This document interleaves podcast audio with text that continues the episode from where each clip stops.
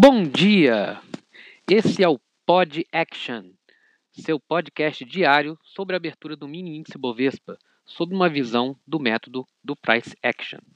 Hoje é terça-feira, 14 de maio de 2019, e meu nome é Mário Neto, um eterno estudante de Price Action. Vamos lá.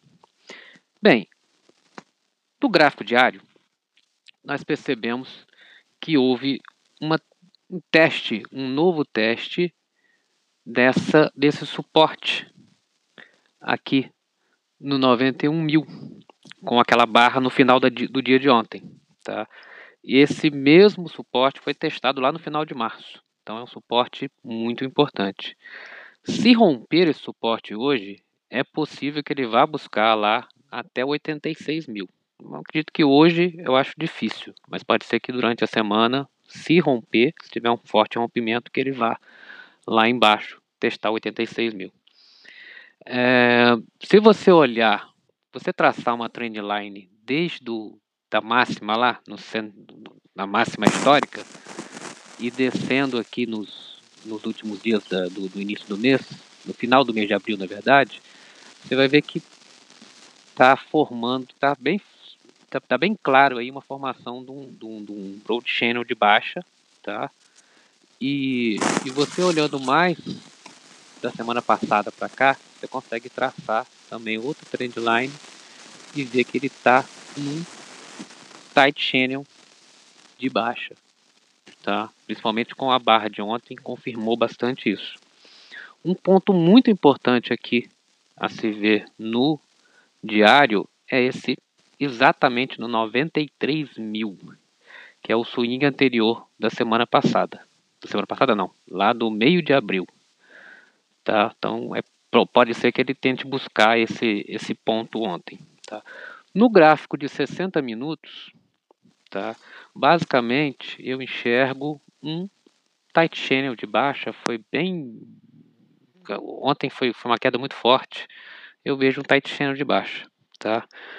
No gráfico de 30 minutos, tá, eu já enxergo um broad channel também de baixa se formando. Se você pegar aqui as máximas dos dias anteriores, você vai conseguir traçar um broad channel de, de baixa também. No 15 minutos, tá? O 15 minutos já muda completamente. Porque pelo dia de ontem, eu já consigo ver que o dia de ontem, o jeito que ele começou e que ele terminou, para mim foi um, um, uma TR. Tá? Ele, claramente, ele, ontem ele ficou num, num. Apesar dele ter rompido, tá? mas ele está ainda dentro de uma TR. Tá? Se, se, se você traçar os terços, você vai ver que a maior parte do dia o preço ficou no terço do meio. Ficou ali no 50%. Ele começou lá no 93,375, deu uma subida, mas você vê que depois que ele entrou no, no terço do meio, ele ficou a tarde inteira só tendo rompimento no final do dia. Tá?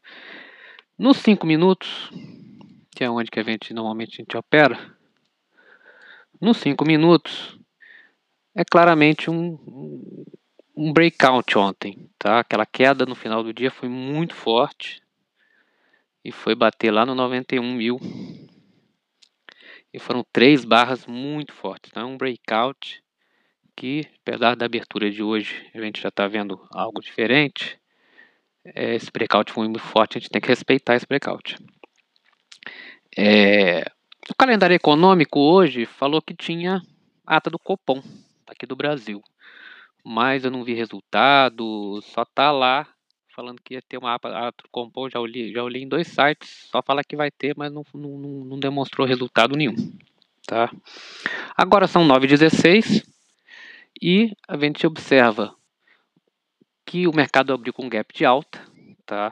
Fez três barras, uma barra muito grande a primeira barra, tá? Abriu com gap de alta, uma barra muito grande, de quase 500 pontos.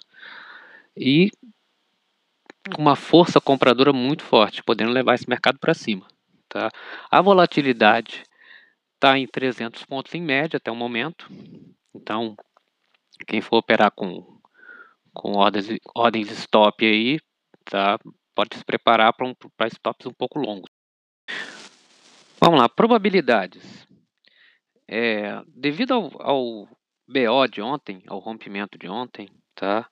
Eu vejo formando com a abertura de hoje um big down, um big up, tá? E todo mundo sabe que big down, big up é a consequência do big down, big up normalmente é uma lateralidade, tá? Então eu vejo hoje um dia lateral, tá? Vamos observar isso. É isso, galera. Bons trades para todos. Cuidado e até amanhã com mais um Pod Action. E mais uma coisa. Seja rígido nas suas regras, suas disciplinas e flexíveis nas expectativas.